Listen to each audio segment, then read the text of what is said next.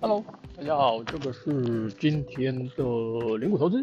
好，那这个废话不多说，我们就开始今天的。呃，先来谈一个轻松的话题好了。这个礼拜呢，呃，会发生什么事情呢？嗯，其实也没什么事，就是这个四川又地震了，然后韩国可能会有巨大的台风。那这为什么很轻松呢？因为跟台湾都没关系，所以呢，大家就可以放轻松一点。但是代表今年的天灾真的是蛮多的。然后前几天台湾因为呃蛮顺利的，这个有好雨经过，那整个水库现在也吃饱了。好，那这跟今天主题有没有关系呢？其实也没什么关系。呃，好，那来讲一下今天的这个市场的状况哦。这个最近市场就是看起来要跌不跌，然后又在横盘整理。那这个状况呢，会让整个市场的人呢有一点点的希望，但是又呃又不太知道要怎么做。但是有有一些东西也蛮明显的哦。第一个就是全球的股市现在看起来基本上就是空头排列哦，就是都是往下的。那往下也不代表没有好学生哦，也是有好学生，就像这个呃大学联考低标，如果说是这个高标数学四十分，那也是有人数学考八十分，那只是说考考好的人很少而已哦，所以趋势上呢就是是往下，所以趋势上往下要做就不太容易哦，那这就是看状况哦。那另外市场上唯一呈现多头的指标，我想大概就是只有美元指数哦。那这个刚好也就是所有市场的最不乐意见到的，倒不是因为美元指数强就会怎么样，而是说这个美元强相对很多的货币就弱，那很多货币弱就会有很多市场状况，这个问题就一再而来而再呃一而再再而三的发生哦，那所以这个好，那我们现在看一下这个礼拜的股市哦，这个礼拜的股市呢？这两天台股很明显的，先从台股开始讲，很明显的这个生技股哦，在今天哦，今天是九月六号，看起来整个主力哦，先短期先休息一下，因为这一波拉得太快了，在这个指数哦，过去五到十个交易日几乎是没什么动的情况底下哦。上去又下的情况底下，大概就是升技股表现最好。那还有少数的这个还不错的传产类股哦，还有极少数的电子股哦，表现不错。那剩下的大概都是普遍就是小区间哦，或者是空头往下。这个趋势我想不太需要去讨论啊。那基本上，呃，整个的电子股，我想往下的趋势看起来是很很明显哦，而且这个怎么看我都觉得很像是两千年。当然这是很主观的判断，但是。从最近的整个的二线晶圆代工的降价哦，到整个的这个看起来一线的晶圆代工厂哦，看起来我觉得就算不降价，整个之前扩厂的一些部分可能采用用率也不会那么的紧哦，所以这个会让整个电子股的这个状况看起来是很差的哦。就是举个例来说，可能七八月突然整个面板的价格一路往下跌。跌到大概快现金成本，突然来个小反弹，它好像又有一点点乐观。之后现在看起来，九月份的报价是往下了，所以其实趋势上基本上就是持续往下在走，这个是不用怀疑的。那所有的 IC 哦都是往下在走，只是小反弹哦。那其实呃前两天看到一个应该是作家吧，或者是 whatever，他基本上我觉得他讲的也是，我觉得他讲的最直接哦，就现在的盘势哦，就是所谓的盘跌哦。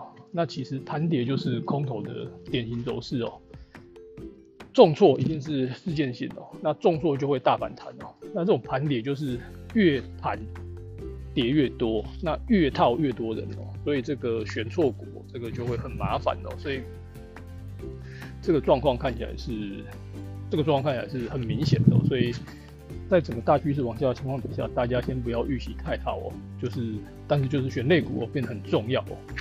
那另外哦，整个的这个利率的方向哦，其实呃，现在市场看起来的这个预期有到年底甚至到明年，整个配放瑞大概就会到四个 percent 哦。这个想想其实蛮可怕的。如果到四个 percent，所有的东西的定价至少都是跳到三点五个 percent 到四个 percent 的可能性是很高的，就是所有跟利率相关。那如果是这样情况底下，真的资金怎么可能会在大举的回到大举的回到这个呃风险性资产？我想这个就很难了，因为利率高对所有的资产来讲，这个就是还是一再强调，这个是未来的资产的贴现的这个算出来的这个价格，所以。哇，这个非方瑞如果真的到四，我觉得这个是很可怕的事情哦。那当然可能中长期的利率并不会走的那么的远哦，但是其实这个这个这个对于资产的价格，我觉得就是一个很大的这个风险。所以现在看起来哦，特别是美国的很多的科技类股，其实看起来好像跌很多，跌三成、四成、五成、六成。但是如果真的像科技 bubble 那时候，我觉得呃。当一个行情结束之后，这个要再反弹，因为这是十年的结束哦。那要再反弹，我想一定要寻找下一个类股，不要再执着在所谓的既有的类股，除非你今天买的是红海哦，那这种就是大牛皮股，但是可能就还好。但是如果你买的股票是这个过去哦，过去如果两到三年的 EPS 的 growth 是这个增长很多，EPS 增长率都是增长很多的情况下，这个只要一做一个。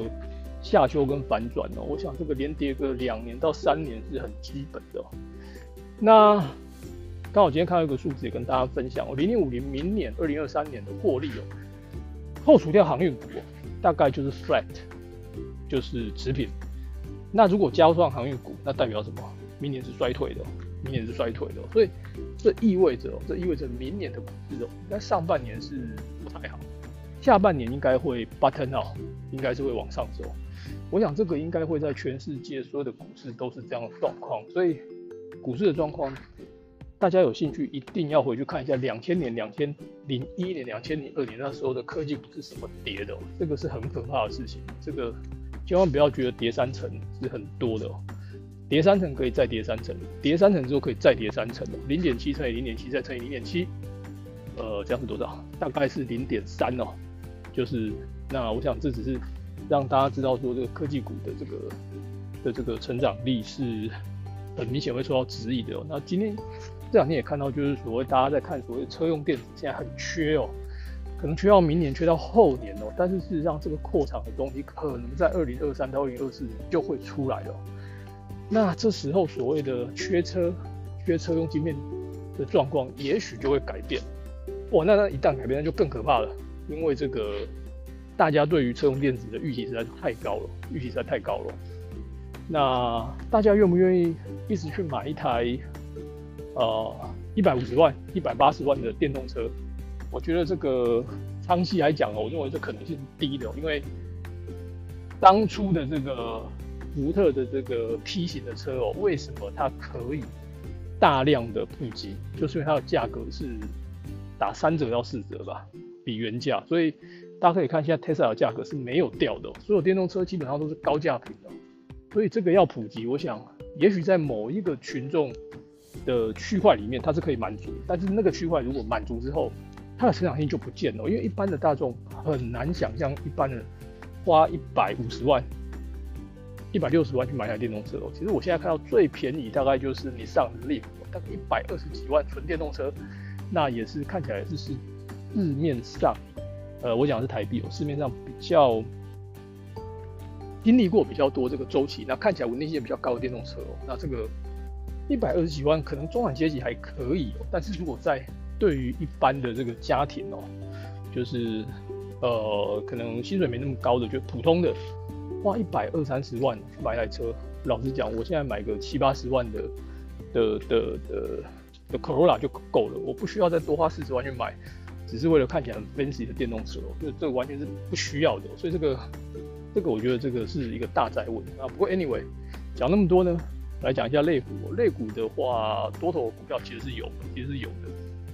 那生技还是一样持续看好，那当然这个还是很 selective，但是台湾的生技股真的是破茧而出喽，特别是啊之前看的药华药，那 c a t 的这个龙头长盛，那还有这个。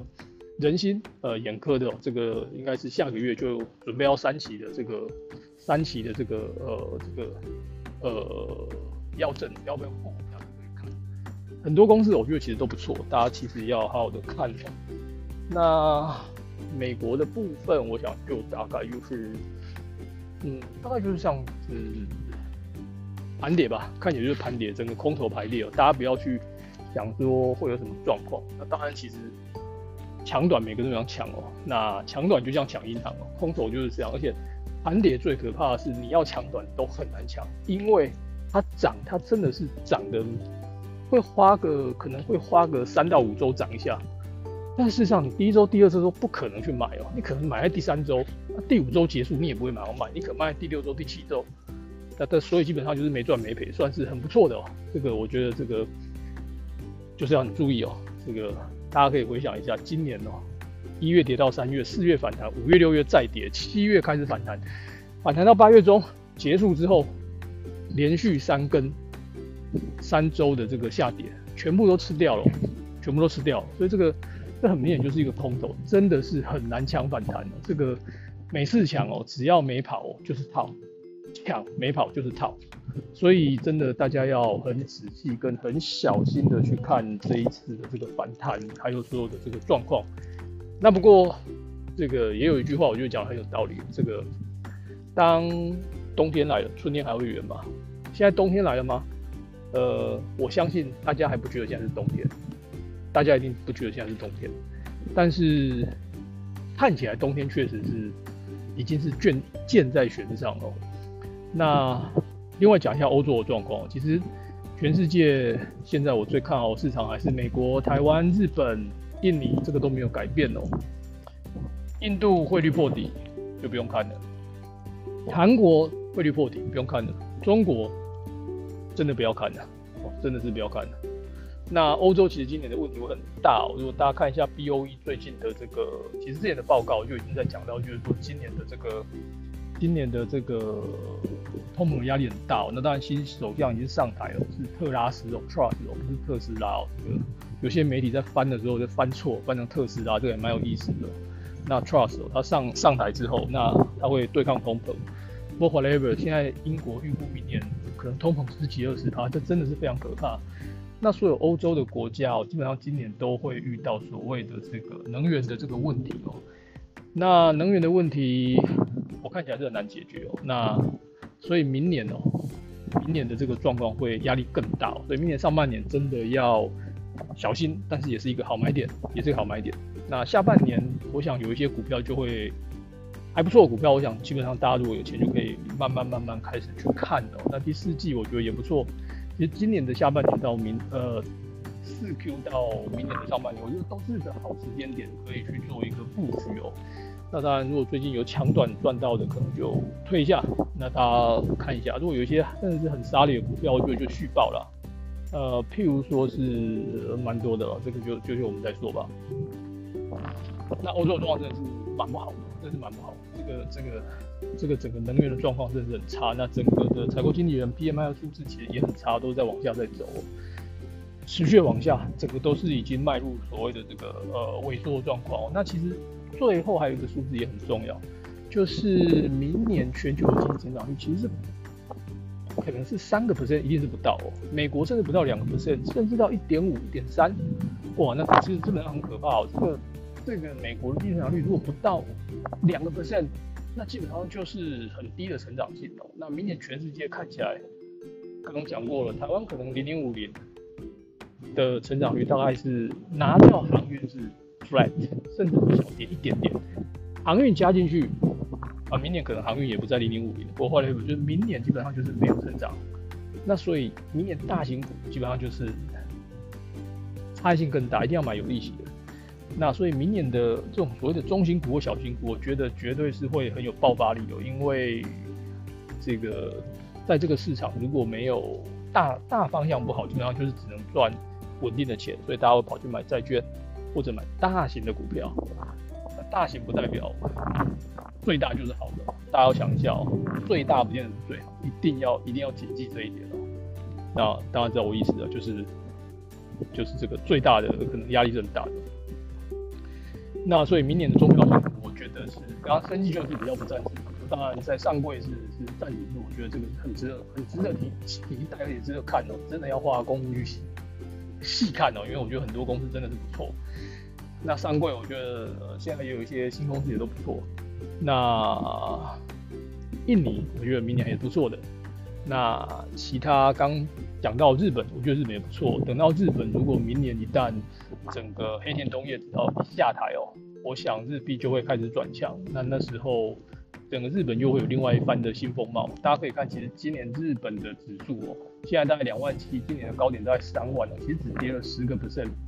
以现在的点位来讲，我觉得算是相对的强。整个大底我还是认为，除非整个趋势又改变了，不然整个大底这个其实趋势是很明显的。这个中国就拜拜，韩国我想也就不用看了。那台湾、印尼，然后日本、美国，嗯，这看起来不错。那欧洲的话就选股不选市啊。这个明年英国的状况看起来是蛮惨的，欧洲就看看喽。好，今天讲的比较多喽。